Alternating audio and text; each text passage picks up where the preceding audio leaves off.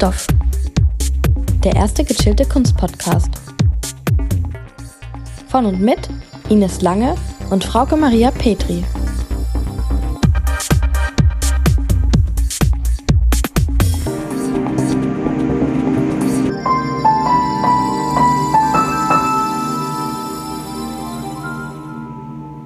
Hallo alle zusammen.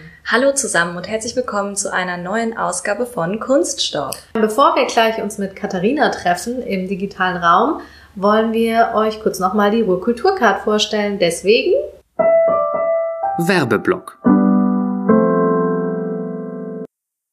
Die Ruhrkulturcard, kurz nochmal die Hard Facts, ist gültig für 2021 vom 01.01. bis 31.12. Und damit könnt ihr 49 Partner aus den Bereichen Museum, Theater und Festival im gesamten Ruhrgebiet besuchen. Diese Card kostet einmalig 45 Euro und ihr könnt dann umsonst in alle Ruhrkunstmuseen, das sind 21 an der Zahl, und zu 50% Ticketpreis in elf Ruhrbühnen sowie zu fünf Festivals und seit neuestem mit dabei die zehn Kulturschätze. Da wir uns ja eigentlich auf die Kunst konzentrieren, wollten wir kurz nochmal sagen, was alles so die Ruhrkunstmuseen sind. Genau, wir haben ja viel über das Museum der Zukunft in letzter Zeit geredet, aber das gegenwärtige Museum, das ist zwar aktuell zu, aber dennoch vielleicht für nächstes Jahr ganz toll zu sehen. Denn dabei sind unter anderem das Museum Volkwang in Essen, da waren wir ja auch schon mit Keith Haring. Dann das Lehmbruck Museum in Duisburg, auch ein wahnsinnig toller architektonischer Bau.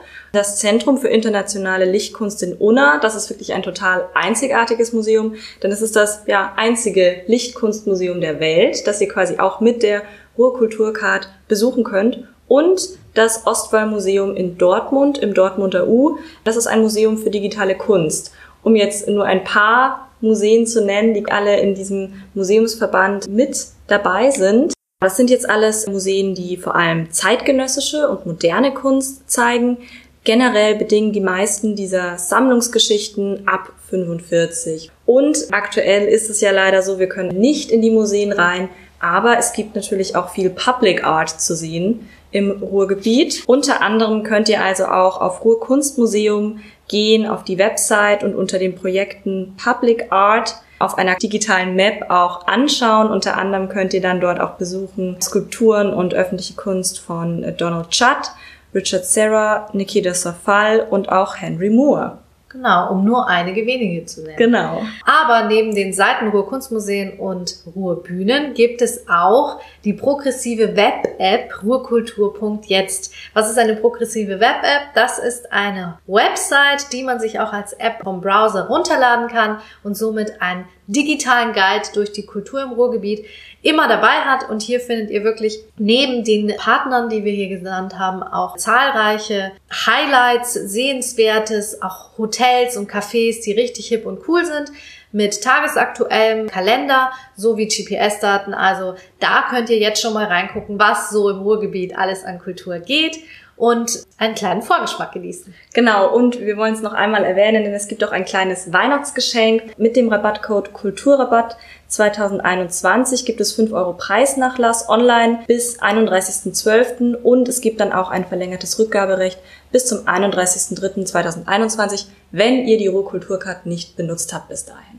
Genau, zu erwerben unter www.ruhrkulturcard.shop. Viel Spaß damit. Werbung Ende. Gut, ja dann herzlich willkommen Katharina Klang bei uns heute im Podcast zu Gast. Hallo, ich freue mich. Hallo Katharina, äh, schön, dass du heute bei uns bist. Genau, Frauke und ich und Katharina, wir sind zu dritt und digital heute zusammen und unsere heutige Podcast-Folge ist also ein Interview mit Katharina und wir freuen uns sehr, dass sie sich heute die Zeit genommen hat und im digitalen Raum bei uns ist. In den letzten Wochen hatten wir im Podcast ja schon viel über das Museum der Zukunft geredet und heute möchten wir uns eben Privatsammlungen anschauen und deswegen ist Katharina Klang von der Sammlung Filara heute bei uns. Und als kleinen Teaser vorneweg stellt euch Frauke jetzt natürlich erstmal unseren Gast Katharina Klang vor. Genau, von meiner Seite ein herzliches Willkommen. Katharina ist 1985 in Meerbusch, das gehört zu Neuss, also NRW, geboren und studierte Philosophie sowie Kunstgeschichte an der Heinrich-Heine-Universität mit einem Auslandssemester in Prag. Sie arbeitete dann unter anderem im Museum Ludwig in Köln und hat Praktika gemacht in verschiedenen Galerien und ist 2011 dann unverhofft, würde ich mal so sagen, zu Filara gestoßen. Und zwar lernte sie als Studentin den Kunstsammler Gil Bronner bei einer Ausstellungseröffnung in der Kunsthalle Düsseldorf kennen. Daraufhin hat sie die digitale Archivierung der Sammlung von 2011 bis 2012 übernommen und ist dann noch gewechselt, ähm, ich nenne es mal in Anführungszeichen aufgestiegen, 2012 bis 16 zur Ausstellungskonzeption Kuration und hat hier vier bis fünf Wechselausstellungen in der Filara konzipiert. Seit 2016 ist sie Direktorin der Sammlung Filara. Da war sie gerade mal 31 Jahre und ist somit im Prinzip Gründungsdirektorin einer öffentlich zugänglichen Privatsammlung. Hier übernimmt sie Aufgaben wie programmatische Profilbildung, kuratorische Leitung, Budgetierung, Aufbau von Vermittlungsprogrammen, Kooperationsbildung, Veröffentlichung von Publikationen und noch vieles mehr. Parallel arbeitete sie aber auch 2015 bis 2017 als Kuratorin, hier bei Ausstellungen in Köln, Leipzig, Düsseldorf sowie im Kosovo und in Israel. Seit April 2020 hat Katharina auch einen Lehrauftrag an der Heinrich-Heine-Universität Düsseldorf und jetzt, Achtung Ohrwurm, da macht sie nämlich das Seminar Take a Walk on the Wild Side wo Instawalks durch Düsseldorf mit dem Masterstudiengang am Institut für Medien- und Kulturwissenschaft konzipiert werden. Diesen Studiengang haben wir schon mal im Interview mit Finn Blue kennengelernt. Und in dem Seminar geht es über popkulturelle Erinnerungsorte, also wahnsinnig spannend. Aber ich übergebe jetzt nochmal an Ines, weil wir wollen natürlich auch ein bisschen mehr noch über die Filara kennen. Bevor wir gleich in unser Interview übergehen, möchte ich jetzt noch ganz kurz die Sammlung Filara vorstellen. Das ist eine Privatsammlung zeitgenössischer Kunst in Düsseldorf und diese umfasst über 1500 Arbeiten aus verschiedensten Gattungen wie Malerei, Bildhauerei, Installation, Fotografie, aber auch Papierarbeiten. Der Name Filara setzt sich zusammen aus den Vornamen der Kinder des Sammlers Gil Bronner, also aus Philipp und Lara wurde dann quasi namentlich die Sammlung Filara. Ganz kurz zur Sammlungsgeschichte. Diese hat sich bereits Mitte der 90er Jahre formiert, könnte man sagen, denn da beginnt Gil Bronner mit dem Aufbau seiner Sammlung, die sich der Förderung lokaler aufstrebender Künstlerinnen zur Aufgabe gemacht hat und es entwickelt sich 2006 durch den Ankauf der ehemaligen Leitzfabrik in Düsseldorf auch ein erster Ausstellungsort mit Ateliers. Und seit 2008 werden regelmäßig Ausstellungen gezeigt sowie auch die Sammlung präsentiert. Mittlerweile ist der Ausstellungsort der Filara in der Birkenstraße in Flingern in der ehemaligen Glasfabrik Lennarts und ist mit einer Größe von 1700 Quadratmetern zwar relativ groß, gliedert sich aber eher zurückhaltend in den Hinterhof ein. Ähm, es gibt dort wirklich vielfach nutzbare Ausstellungsflächen. Es gibt ganz großzügige Räume mit bis zu neun Meter hohen Decken. Es gibt aber auch kleinere Kabinette. Es ist dort quasi ein Ort entstanden, in dem auch Konzerte stattfinden können. Und es gibt auch einen Gastronomiebereich sowie eine 550 Quadratmeter große Skulpturenterrasse auf dem Dach. Also es ist ja wirklich ein ganz ja, kulturreicher Ort, in dem es auch nicht nur vielleicht um das Ausstellen geht. Was ich besonders spannend finde, ist, dass teilweise Räume extra für Kunstwerke geschaffen wurden, wie zum Beispiel auch Werke von Thomas Saraceno, den kennt man vielleicht mit seinem großen in-Orbit-Installation im K21. Und aktuell ist es natürlich so, dass die Sammlung Filara Corona-bedingt geschlossen hat. Aber ansonsten kann man diese freitags bis sonntags besuchen. Freitags ist dabei Pay What You Wish und am Samstagen und Sonntagen gilt ein regulärer Eintritt von 10 beziehungsweise ermäßigt 5 Euro. So, jetzt aber kommt nämlich das Wichtigste, nämlich endlich unser Interviewteil. Aber uns ist es auch immer wichtig, Sorry, dass wir dass du auch mal eine kleine Einführung einfach auch geben für unsere Hörerinnen. Kleine in Anführungszeichen. Ja. Genau. Ja, du könntest natürlich wahrscheinlich auch noch viel mehr zu Filara sagen. Das war jetzt die Short Version.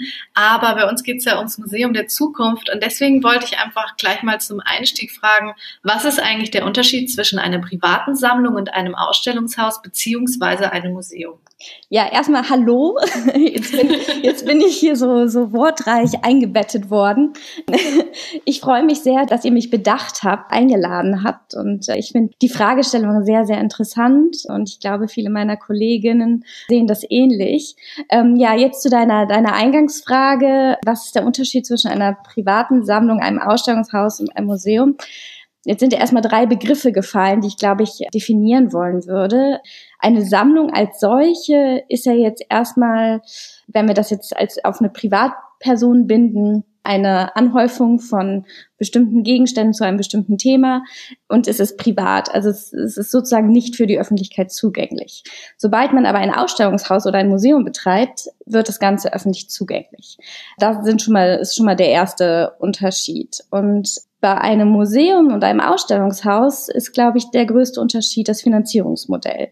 Das heißt, mhm. das eine hat eine öffentliche Trägerschaft und das andere hat eine private Trägerschaft. Also das private Ausstellungshaus ist sozusagen komplett privat finanziert. Da gibt es keine Subventionen. Das ist sozusagen aus philanthropischer Passion und Besessenheit und Verschriebenheit der Öffentlichkeit gewidmet. Und Genau, das, das sind, glaube ich, so die Eingrenzungen, die ich machen würde. Das sind erstmal so grob die, die Unterschiede. Mhm. Wobei es ja spannend ist, weil Ausstellungshaus wird ja auch so definiert, dass es keine eigene Sammlung hat und ein Museum mhm. wiederum eine eigene Sammlung. Und ihr seid ja irgendwo dazwischen. Genau, genau. Auf, das ist komplett richtig. Also zum Beispiel die Kunsthalle Düsseldorf hat jetzt keine eigene Sammlung. Und wir haben halt eine Sammlung und wenn wir dann auch stärker sozusagen in den Bereich kommen, wie wir Museum definieren und die, die Pfeiler des Museums, dann merken wir, dass sozusagen diese verschiedenen Ausformungen einfach darauf basieren, dass diese Pfeiler verschieden dick sozusagen konstruiert sind. Das ist, denke ich, schon mal ein super schönes Bild. Wir wollten nämlich eigentlich auch noch ein bisschen bei dieser Privatsammlung bleiben und die nächste Frage würde sich tatsächlich in eine ähnliche Richtung abziehen. Oft ist es ja so, dass private Sammlungen auf dem persönlichen Geschmack eben von Sammler, Sammlerinnen basieren. Und trotzdem bewegt sich das Ganze ja irgendwie zwischen Kunstmarkt und Museum orientiert ihr euch in der Sammlung Filara dann auch an Definitionen, wie sie beispielsweise von ICOM aufgestellt werden, also irgendwie ausstellen, vermitteln und so weiter? Also habt ihr da irgendwie auch so eine Art Agenda oder so einen Leitsatz, an den ihr euch haltet? Also zum einen, also ich, ich weiß jetzt nicht, wer den, wer den Podcast jetzt alles hört, aber ICOM, um das vielleicht nochmal kurz zu erklären, ist das International Council of Museums und wir sind auch Teil davon, also wir sind mhm. Mitglieder von mhm, okay. Und die dortige aktuelle Definition eines Museums ist, ein Museum ist eine der Öffentlichkeit zugängliche, nicht gewinnorientierte, ständige Einrichtung im Dienste der Gesellschaft und ihrer Entwicklung, die das materielle und immaterielle Erbe der Menschheit und ihrer Umwelt zum Zwecke der Bildung, des Studiums und des Vergnügens erwirbt, bewahrt, erforscht, vermittelt und ausstellt. Und das sind sozusagen diese fünf Pfeiler. Und wie ich das eben schon meinte, die sind, glaube ich, unterschiedlich dick ähm, ausgeprägt. Zum Beispiel würde ich, ich würde schon vieles davon bei uns als zutreffend beschreiben. Wobei das auch eine, eine Frage der Entwicklung ist. Also was ich zum Beispiel als zutreffend beschreiben würde, wir erwerben. Das heißt, wir sammeln, sind eine Sammlung. Dieser Pfeiler ist zum Beispiel bei uns wahrscheinlich dicker ausgeprägt als vielleicht bei öffentlichen Häusern. Wir stellen aus. Der Pfeiler ist robust vorhanden. Wir vermitteln ja, der Pfeiler könnte definitiv wachsen und größer werden und bewahren und erforschen. Das meine ich mit, das sind Entwicklungssachen. Es gibt es die Sammlung hier auf der Birkenstraße in der Größenordnung jetzt seit fünf Jahren, weil man jetzt 2020 nicht so wirklich ähm, mhm. mitzählen möchte, fast schon. Und das sind jetzt sozusagen so neue Fragestellungen, die jetzt immer mehr Gewichtungen erhalten. Also ich sage jetzt mal so, die ersten Jahre waren so ein Erproben und Erforschen Menschen, der Strukturen, wie stellen wir uns auf, wie funktioniert das eine, wie funktioniert das andere, wie ist unsere Außenwirkung. Und jetzt fängt man sozusagen mit den nächsten Schritten an. Dieses Erforschen und Bewahren sind zum Beispiel sehr, sehr dicke Pfeiler bei Museen. Und ich glaube, das ist eigentlich ein ganz gutes Bild, sich das so vorzustellen. Und genau, und dann war noch so, du, du hattest gesagt, zwischen Kunstmarkt und Museum. Und ich wollte euch fragen, empfindet ihr das als Gegensatzpole?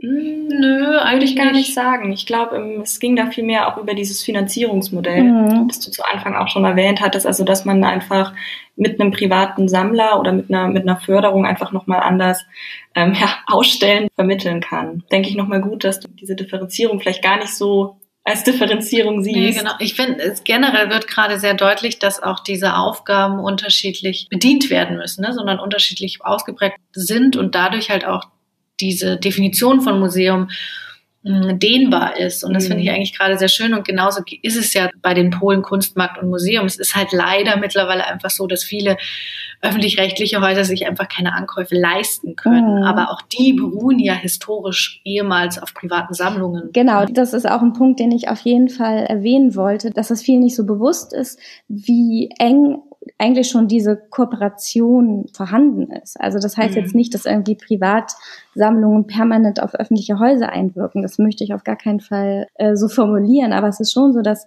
viele der öffentlichen Häuser auf Privatsammlungen beruhen. Also dass die Entstehungsgeschichte ganz stark daran geknüpft ist. Also beispielsweise denken wir der Name Ludwig, die Sammlung von Peter und Irene Ludwig hat sehr, sehr viele, vor allem in Nordrhein-Westfalen, sehr viele Häuser stark geprägt. Mhm. Aber auch die Tatsache, dass wenn wir jetzt aktuell beispielsweise in eine öffentliche Institution gehen, wir sehen eine Ausstellung, dass viele der Dinge, die dort ausgestellt sind, sind Leihgaben aus Privatsammlungen. Das ist ja nicht, dass jedes Museum diese kompletten Objekte beherbergt und das permanent, sondern sie werden dorthin gebracht. Und häufig, und das ist zum Beispiel auch eine große Aufgabe von uns, ist dieses Bearbeiten von Leihanfragen. Genau, du hattest ja vorhin auch noch mal gesagt, die Pfeiler so des Forschens und auch des Bewahrens.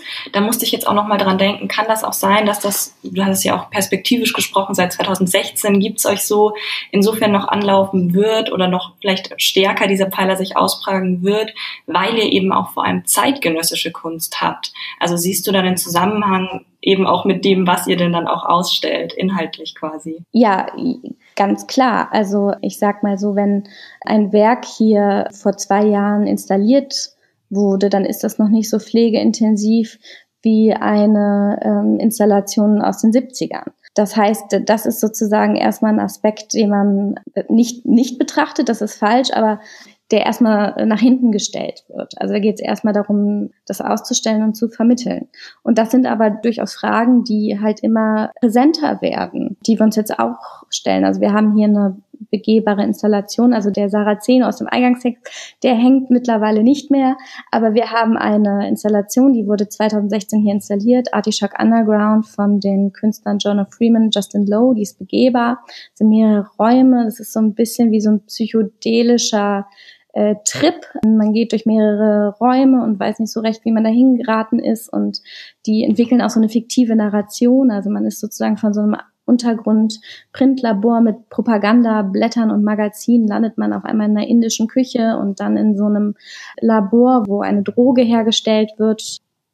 Das ist so, so grob die äh, Narration zu der Installation. Und das ist natürlich gerade eine absolut aktuelle Fragestellung wie wir das konservieren und wie wir das irgendwann, also für die Zukunft fit machen. Das ist gerade so eine riesige Mammutaufgabe, mit der, mit der wir uns beschäftigen und wo wir auch natürlich uns externe Hilfe holen, weil wir sind ein kleines Team. Wir haben jetzt im Haus keine eigenen Restauratorinnen und da muss man sich dann ähm, von außerhalb Hilfe holen. Mhm. Das meine ich mit, das sind die Pfeiler, die sozusagen jetzt anfangen zu wachsen oder dicker zu werden. Auf ganz natürliche und organische Art und Weise, einfach aufgrund der Tatsache, dass es hier einfach um zeitgenössische Kunst geht. Und das finde ich doch immer wieder sehr spannend, dass man dann eben auch genau durch sein eigenes Tun merkt, wie viel das dann doch wieder auch mit den Inhalten, mit den Themen selbst zu tun hat.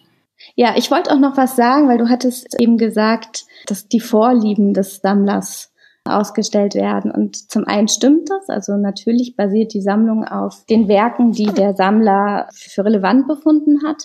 Aber es ist ja auch nicht so, dass der Sammler selbst ausstellt. Also ich glaube, jede private Institution, die ich jetzt hier im, im Umland kenne, also sei das jetzt in Düsseldorf beispielsweise Kai 10 oder die Langen Foundation oder aber auch die Julia Stoschek Collection, die stellen alle nicht selbst aus. Die haben sich ja KunsthistorikerInnen, KuratorInnen geholt, die die Sammlung bewerten. Also es ist ja, da ist schon ein Filter. Es geht nicht darum, sozusagen diesen, ich zeige jetzt hier Bronners Best of, alle meine Lieblingswerke, sondern da passiert ja schon ja eine wissenschaftliche Einordnung oder eine, eine Selektion, nennen wir es eine Selektion. Das darf man halt auch nicht vergessen das ist, glaube ich, ein wichtiger Punkt und auch ein wichtiger Punkt ist, dass sehr viele PrivatsammlerInnen gar nicht beginnen zu sammeln im luftleeren Raum, sondern die sind ja inspiriert von den öffentlichen Institutionen. Da entsteht ja sozusagen, da springt ja der Funke, die Liebe über, weil sie sich sozusagen an diesen Orten aufhalten, weil sie sich mit KünstlerInnen auseinandersetzen, weil sie in Akademien, in Galerien gehen. Das heißt, es ist ja schon eine starke Einflussnahme, wie sowas aussehen könnte. Es ist, ist selten so, dass das sozusagen, dass so eine Initialzündung ja aus dem Nichts passiert und man morgens aufwacht und denkt, ach, ich könnte ja mal ein Museum bauen, sondern es ist ja genau dieser, dieser Liebe zuträglich. Ja, ich finde es gerade super spannend, weil wenn wir so an einfach diesen traditionellen Begriff Museum denken, ploppen sofort diese ganzen Kunstwerke, die auch schon längst im Kanon etabliert sind, halt in den Kopf auf. Aber ich finde immer, also damals auch mit Daniel Hug, wenn wir so den Kunstmarkt oder auch mit der Konrad Fischer Galerie betreten, dass man merkt, das ist nicht nur diese Sonntagsausflug äh, ins Museum, mhm. die die Kunstszene ausmacht, sondern es hängt alles miteinander zusammen. Und ich glaube, wir sind jetzt auch an einem Punkt angekommen, wenn wir nochmal die Thematik Museum der Zukunft aufwerfen, dass wir bemerken, es geht auch darum, was werden wir zukünftig in Museen oder auf dem Kunstmarkt sehen, ne? Mhm. was ist angesagt. Und ich finde ja auch schon spannend, dass gerade auch so, wie heißen so Leute, die ziemlich schnell zu Geld kommen, ähm, jetzt in der, im Unternehmen, das, also es gibt ja auch wahnsinnig viele Leute, die dann einfach auf diesen Kunstmarkt aufspringen und denken, sie müssen jetzt in Kunst investieren, die dann plötzlich Kunstleute auf den Markt hypen, die vorher von den Kunsthistorikern gar nicht so als Kunst gesehen wurden, sondern eher so ein bisschen trashy. Und es ist ja schon schön zu sehen, wie sich das gegenseitig komplett beeinflusst. Also ich glaube, ich weiß nicht, ob Flipper der Begriff war, den du gesucht hast. Das, ja, also so, so, so nennt man auf jeden Fall, oh, Gil wäre ganz böse auf mich, die als äh, SammlerInnen zu bezeichnen. Aber das sind sozusagen wirklich die, ähm, die Personen, die das als Geldanlage sehen. Aber das hat ja auch keine Beständigkeit. Also das ist halt ein schneller Geldtransfer und also der Kunst Kunstmarkt und die Regularien in, im Kunstmarkt, darüber zu sprechen, das, das wäre nochmal eine komplett andere neue Folge, die auch sehr interessant wäre. Aber das beeinflusst schon, aber minimal. Diese wirklich Geldanlage Menschen, aber die würden ja auch keinen jetzt sozusagen kein großes Museum bauen un, un, mhm. unweigerlich. Was auch nochmal eine ganz andere Kategorie sind sozusagen auch firmenbasierte Sammlungen. Mhm, also ob ja, das stimmt. jetzt Prada ist oder Louis Vuitton, das ist ja auch nochmal eine ganz andere Kategorie. Also dagegen sind wir ja eine kleine Maus. Also ähm, das ist auch nochmal ganz interessant. Aber ich glaube, was da halt auch ein springender Punkt ist, ist, ab wann man sich so an der Institution oder Definition Museum orientiert, ist ja wirklich, sobald man einen Ausstellungsraum hat und das der Öffentlichkeit präsentiert. Ne? Mhm. Und das halt nicht im Safe als Geldanlage verschwindet oder im privaten Raum hängt. Ja, weil das hier ist keine, das ist hier keine Geldeinnahmemaschine. Ja. Im Gegenteil, das ist eine ganz, ganz große Geldvernichtungsmaschine. Aber das ist ja spannend, weil das führt mich wieder zur ursprünglichen Frage und wo wir in der Thematik schon waren mit dem Finanzierungsmodell. Weil mhm. wir hatten ja jetzt schon gesagt, dass einige ähm, ja, eigentlich ich meine auch Victorian Albert Museum oder die Pinakotheken, das sind auch alles Sammlungen, die aus, auf Königshäusern und Mäzenentum und so weiter beruhen. Und in Amerika ist es ja wirklich auch schon normal, dass SammlerInnen sehr hohe Mitsprache auch haben bei, bei Ausstellungskonzeptionen. Das ist, glaube ich, in Deutschland durch den Nationalsozialismus und öffentlich-rechtlichen Bildungsauftrag auch nochmal ein bisschen anders. Aber dennoch ist es ja so, dass Museen sich auch finanziell einfach viele Neuankäufe nicht mehr leisten können. Siehst du da zukünftig auch noch eine engere Zusammenarbeit zwischen Privatsammlungen und Museen oder sagst du, weil es hat sich ja auch schon so ein bisschen danach angehört, dass das eh schon ja, normal ist, in Anführungszeichen. Ich würde fast sagen, das ist zumindest insofern normal. Also ich glaube, was was schwierig ist, wenn es einfach feste, komplett feste Bindungen gibt. Oder ich weiß nicht, ob das so erstrebenswert ist, aber solange das sozusagen so ein dynamisches Geflecht ist, das heißt, öffentliche Häuser leihen bei unterschiedlichen Privatsammlungen und auch nur das, was sie interessiert und nicht die Privatsammlerin, der Privatsammler geht auf das öffentliche Haus und sagt, zeig das jetzt mal, dann ähm, würde ich sagen, ist das bereits vorhanden und ich glaube, dass jede Form von Kooperation und Kollaboration immer Potenzial für ja so ein, so ein größeres Nutzen bieten kann und dass man einfach auch schauen muss, was ist praktikabel und was ermöglicht so eine Win-Win-Situation. Und natürlich auch alles, was irgendwie die eigene Perspektive sozusagen erweitert. Was ich, glaube ich, ganz wichtig finde, ist auch der Stellenwert von Freundeskreisen an Museen und mhm. Stifterkreisen. Und ich glaube, das müsste einfach irgendwie on vogue werden. Also, dass das sozusagen zum guten Ton gehört, dass man, wenn man sich kulturell interessiert, dass man dabei tritt und versucht, das Museum zu unterstützen, das einen interessiert, wo man die Arbeit irgendwie wertschätzt. Ich glaube auch irgendwie an so eine Form von sozusagen so, so kleine Refinanzierungen, also vielleicht mit Editionen oder wenn man auch sieht, wie, wie Kunstvereine das handhaben mit ihren Jahresgaben, mit ihren Editionen. Also das, das finde ich sind sinnvolle Modelle. Es ist nur die Frage, wie man mehr Menschen dazu bringt, das interessant zu finden. Mhm. Also es sind wieder auch so Anreize, ne? auch ja. Jahresgabe und so weiter, dass man da quasi dranbleibt. Und was ich jetzt aber total spannend fand, ist, dass du auch nochmal das Wort der Kollaboration erwähnt hast. Wir hatten in den letzten Wochen ja viel über das Museum der Zukunft schon geredet und Kollaboration war da auch ein ganz starker Begriff, eben auch im Sinne von Teilhabe, vielleicht auch im Sinne von einer Demokratisierung, aber hier vielleicht nochmal so perspektivisch dann quasi auch so ein Freundeskreis eigentlich auch als Kollaborateur und als Scharnier zu sehen, genau zwischen dem, was man ja versucht, nämlich die Menschen zu erreichen, ja, wie so ein Sprachrohr und dem Museum selbst. Und das führt jetzt eigentlich schon ganz gut zu der Frage, die wir uns in den letzten Wochen gestellt haben und die wir dir natürlich jetzt auch noch unbedingt stellen wollen würden. Wie sieht denn für dich das Museum der Zukunft aus? Was müsste da passieren? Also zum einen, ja, es, es sollte barrierefrei sein. Und damit meine ich jetzt keine Treppen oder sowas, sondern ich meine damit wirklich, dass der Zugang geschaffen werden muss. Und ich habe immer in meinem Kopf so ein Hauptbahnhof-Beispiel. Also ich gehe über den Hauptbahnhof und ich sehe da eine ziemlich große Anzahl an Menschen. Die sind alle unterschiedlich, andere Altersgruppen, andere kulturelle Prägungen, andere soziale Klassen. Und ich denke mir jedes Mal, so müsste das Museum sein. Also sprich, ähm, diese, all diese Menschen müssen im Museum repräsentiert werden aber auch die MitarbeiterInnen in Museen müssten sozusagen diese Gesellschaft abbilden können. Mhm. Das ist, glaube ich, eine ganz, ganz wichtige Form auch der Identifikation, weil wenn wir uns die Frage stellen, wie wir mehr Menschen erreichen möchten, ist es natürlich auch eine Frage mit, naja, wer kann sich denn gerade aktuell damit identifizieren? Und das ist auch etwas, was wir hier anstreben, finde ich, dass man mit Transmedialität auch viel erreichen kann. Also das habe ich immer als sehr, sehr produktiv empfunden. Wir haben mit dem Düsseldorfer Schauspielhaus zusammengearbeitet, beispielsweise, und könnten uns auch stärkere Anknüpfungen mit Tanz vorstellen. Konzerte haben auch hier stattgefunden. Also das ist zum Beispiel, das ist ja auch ein künstlerischer Ausdruck und man erreicht damit auch nochmal andere Personen, die aber genauso ein Interesse an künstlerischen Ausdrücken haben. Und dann ist die Form vielleicht nicht so entscheidend und man kann sie dann doch auch dafür gewinnen.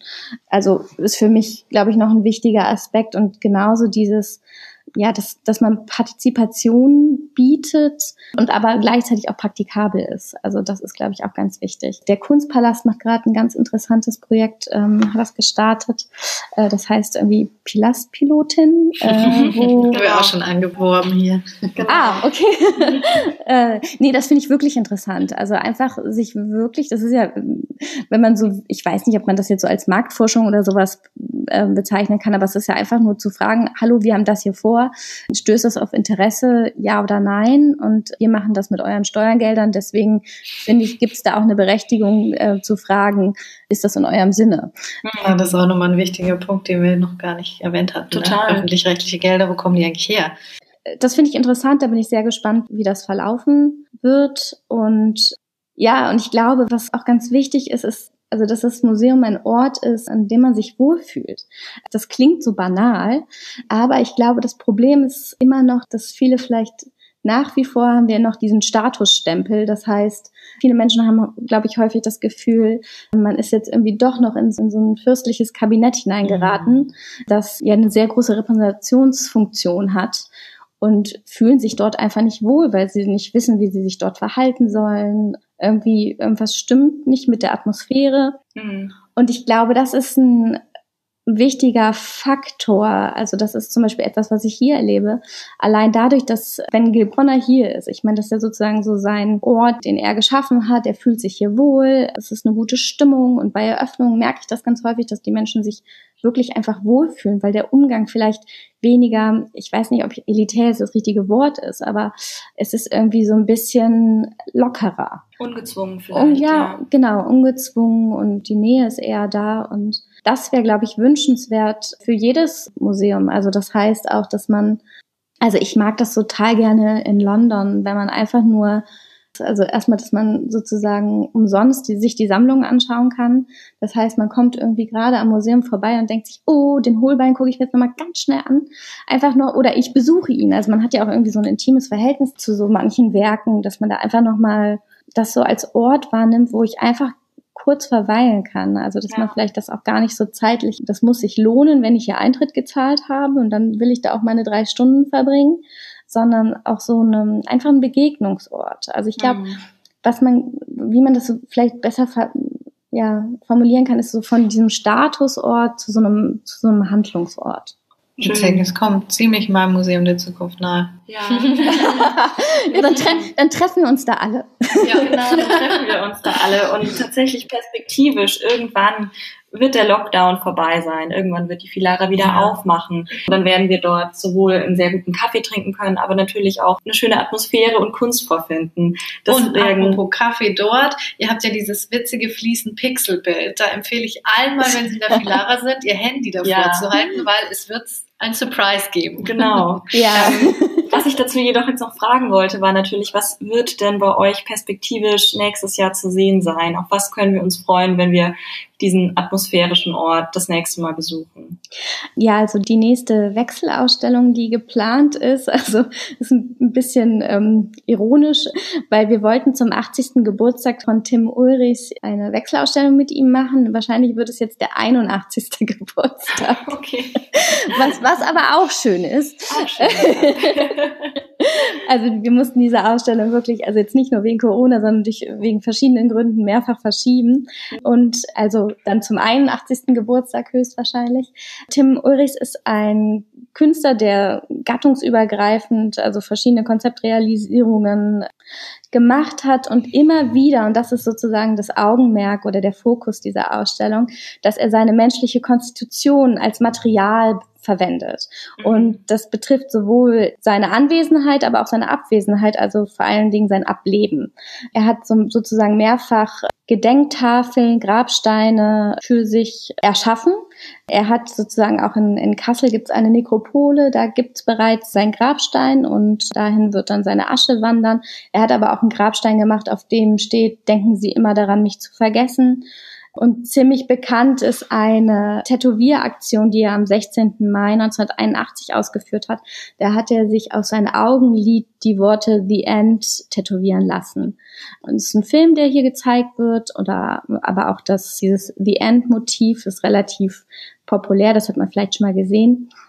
Aber das zeigt halt auch, dass er immer wieder sein eigenes Leben auch als, ja, als Kunst und als Material vor allen Dingen wahrgenommen hat und dass dieses Ich-Sein als Künstler auch ein nicht mehr sein als Künstler beinhaltet. Und genau, das ist sozusagen der Fokus der Ausstellung.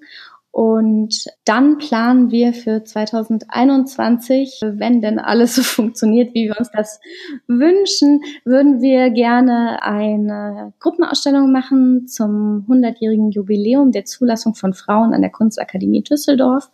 Mhm, super, sehr cool.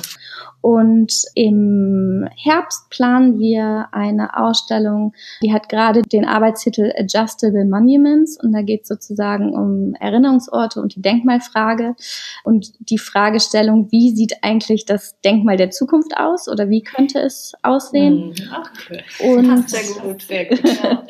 und vor allem, also vor allen Dingen fragen wir nach der Form da möchten wir vor allen Dingen auch multiperspektivisch arbeiten und transmedial. Äh, wir werden nicht nur mit Künstlerinnen zusammenarbeiten, sondern auch mit Aktivistinnen, die sich sehr viel mit diesem Thema befasst haben und einfach die Fragestellung, wie sieht das aus? Also warum sind Monumente immer diesen, diesen Ewigkeitsillusionen unterworfen? Sollten die nicht vielleicht dynamischer sein, weil die Kontexte sich ja auch verändern? Black Lives Matter. Genau, das spielt da auch eine Rolle, aber nicht ausschließlich, aber auch zum Beispiel hier in Düsseldorf gibt es ja genügend, äh, ich sage jetzt mal lokale Beispiele, auch Problematiken mit Gegendenkmälern und deswegen einfach die Fragestellung, wie sieht das Denkmal der Zukunft aus? Und dazu würden wir gerne bestimmte Personen und Personengruppen befragen. Ja, super spannend. Das ist ein vielseitiges Programm. Und weil du vorher auch gesagt hast, Kooperation mit Schauspielhaus, mir ist nämlich eingefallen, ich war damals bei dieser, bei diesem Stück zu Jeff Koons von ja. Reinhard Götz bei euch drin und das war so geil. Das war wirklich gigantisch. Und tatsächlich war auch Jeff Koons die ganze Zeit der Name, der mir auf der Zunge lag, als ich von diesen Künstler Innen gesprochen haben, die eher so ein bisschen als trashy bezeichnet wurden und dann durch Privatsammler halt den Markt äh, erobert haben. Und das war ja bei ihm nämlich auch so ein bisschen. Ja. Ähm, was so ein bisschen auch mit den Flippern einhergeht, aber da gibt's ja mittlerweile richtig krasse Privatsammlungen, auch in Amerika zu Jeff Koons. Und ich finde, insgesamt haben wir jetzt nochmal so viel Einblicke erlangt, auch wie das Geflecht der Kunstszene mm. wieder zusammenhängt. Das war doch auch wieder einleuchtend. Ich fand, was jetzt noch ein bisschen rauskam, war, ist auch Kooperation mehr zwischen Institutionen, Institutionen selbst, ja, und auch unterschiedlichen Genres der Kulturszene, was auch wieder gut passt zu unserer Hohe Kulturcard. es ist alles ein Riesengeflecht, was einfach erstmal verwirrend wirkt, aber einfach so schön ist. Und ich hoffe, dass wir es bald wieder genießen können, live und in Szene. Wir hoffen, dass wir euch hier jetzt schon mal einen kleinen Ohrenschmaus für zu Hause wiedergegeben haben und danken dir, Katharina, herzlich für dieses tolle Gespräch und die Einblicke. Ja, sehr, sehr gerne. Es hat mir sehr viel Freude bereitet. Und genau, und ihr seid natürlich auch Teil des Geflechts, weil es ist auch total wichtig, dass Fragen gestellt werden. Ähm, das ist auch Teil der Zukunft. Das muss auch weiter bestehen. Das ist ganz, ganz wichtig, dass man einfach ähm, ja in der Diskussion bleibt. Dankeschön. Mhm. Sehr herzlichen Dank. Ich, äh, ich habe total viel mitgenommen, gerade nochmal dieses Wort der Kollaboration irgendwie nochmal auf einer anderen Ebene zu betrachten, eben auch intern. Ich fand das super ähm, wichtig nochmal, dass du auch die Freundeskreise erwähnt hast, also was, was mir irgendwie noch gar mhm. nicht in der Hinsicht irgendwie nochmal so in den Kopf gekommen ist. Also dass es ja auch schon super viele Strukturen gibt, dass man aber hier einfach weiter handeln muss, dass man in Kontakt, in Austausch bleiben muss. Fragen stellt und sich ganz tolle Leute einlädt, die die Fragen vielleicht beantworten können. Deswegen genau. vielen Dank, dass du bei uns warst, Katharina. Lieben Dank. Gerne, ich danke euch. Und an alle anderen viel Spaß mit der Kunst. Tschüss. Tschüss. Tschüss. Kunststoff